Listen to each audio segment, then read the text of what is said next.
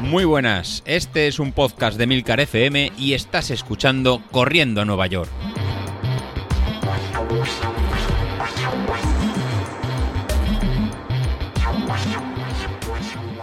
Hola a todos, muy buenos días y bienvenidos de nuevo a vuestro podcast favorito de la semana, salga el día que salga, ya que el viernes no pude grabar por ser positivo en COVID, macho, andar un poco tocado.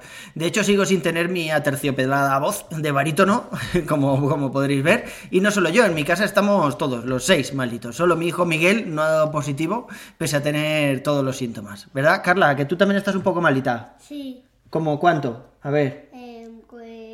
Poquito. Poquito, pues, pues eso, solo algo, algo de síntomas.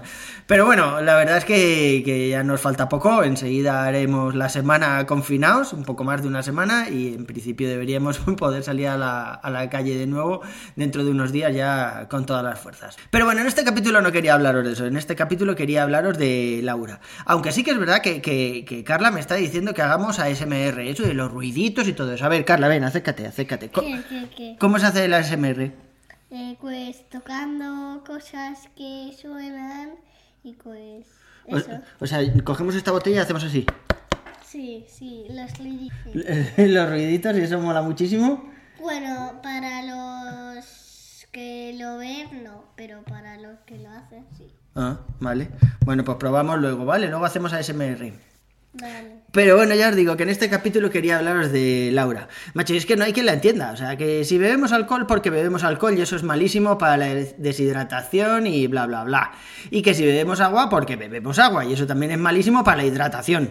El instinto de la sed, que si el agua es incolora, inodora, isidora, yo qué sé.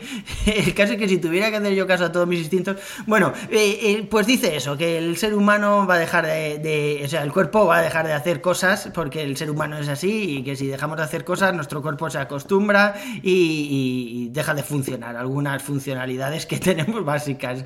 Ojo David, que a tu cuerpo se le va a olvidar para qué sirve la pilila y luego no podrás utilizarla. Pero bueno, yo también he leído a veces eso de, los osmorreceptores cerebrales o no sé qué, que controlan la sed, que si beber demasiada agua puede ser igual de perjudicial que beber demasiado poca, aparte de que tienes que ir al baño cada dos por tres, porque eso es a mí lo que más me fastidia. O sea, cuando tengo mm, eh, la botella de agua cerca y me bebo toda el agua que se supone que tengo que beber, pero ya os digo, o sea, cada media hora, cada media hora tengo que ir al baño. Y además el efecto cantimplora ese, ¿no os ha pasado nunca lo típico de ir en una tirada, beber demasiado agua y luego vais, cuando vais trotando, pues el estómago se va moviendo, ¿no? Vais oyendo ahí eh, el ruido del agua y todo eso, pues la verdad es que a mí no, no, no me gusta nada. Pero bueno, en general hay mil estudios por ahí que dicen que hay que beber los dos litros de agua al día, Laura. Al final esta aplicación lo único que hace es recordarte esta cantidad e ir lanzando pues algún tipo de recordatorios y demás y, bueno, y monitorizando cada vez que dices que has bebido. Simplemente es un, track, no te pone una pistola en la cabeza ni, ni mucho menos.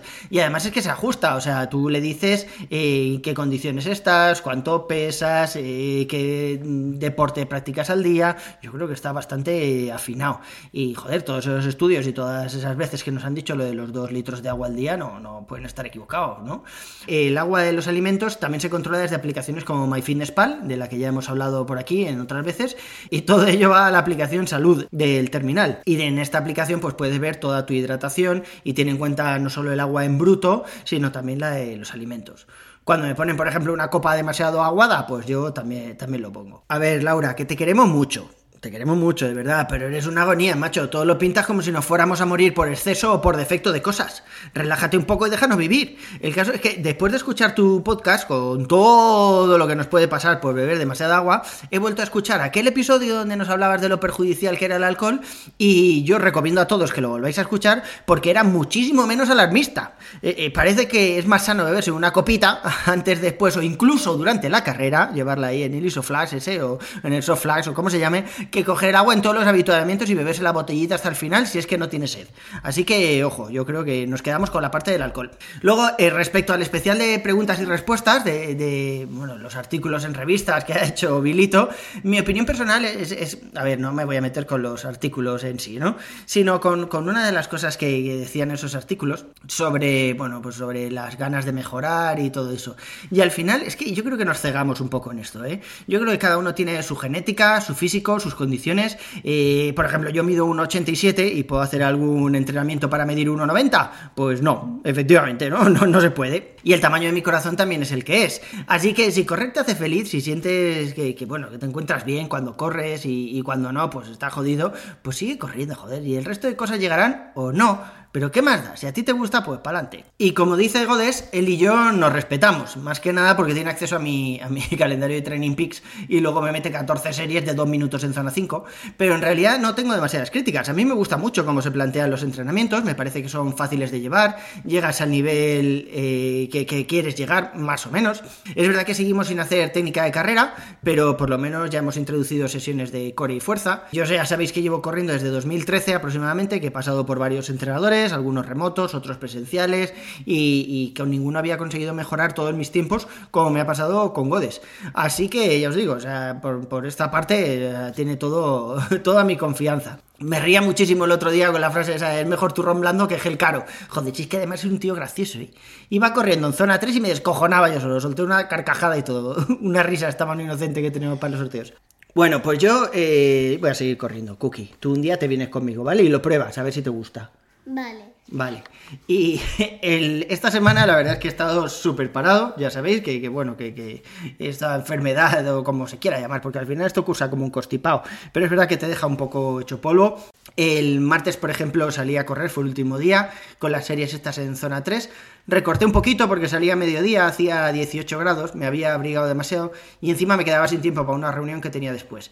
Pero ¿Sabéis la sensación esa que no te apetece mucho salir y la cabeza va buscando miles de excusas, no? Pues eso me pasó. Yo creo que empecé a darle vueltas al coco, eh, tenía poco tiempo, las dos mangas, los 18 grados y al final eh, pues empecé a, a, darle vueltas a las cosas y, y, me vine un poco abajo.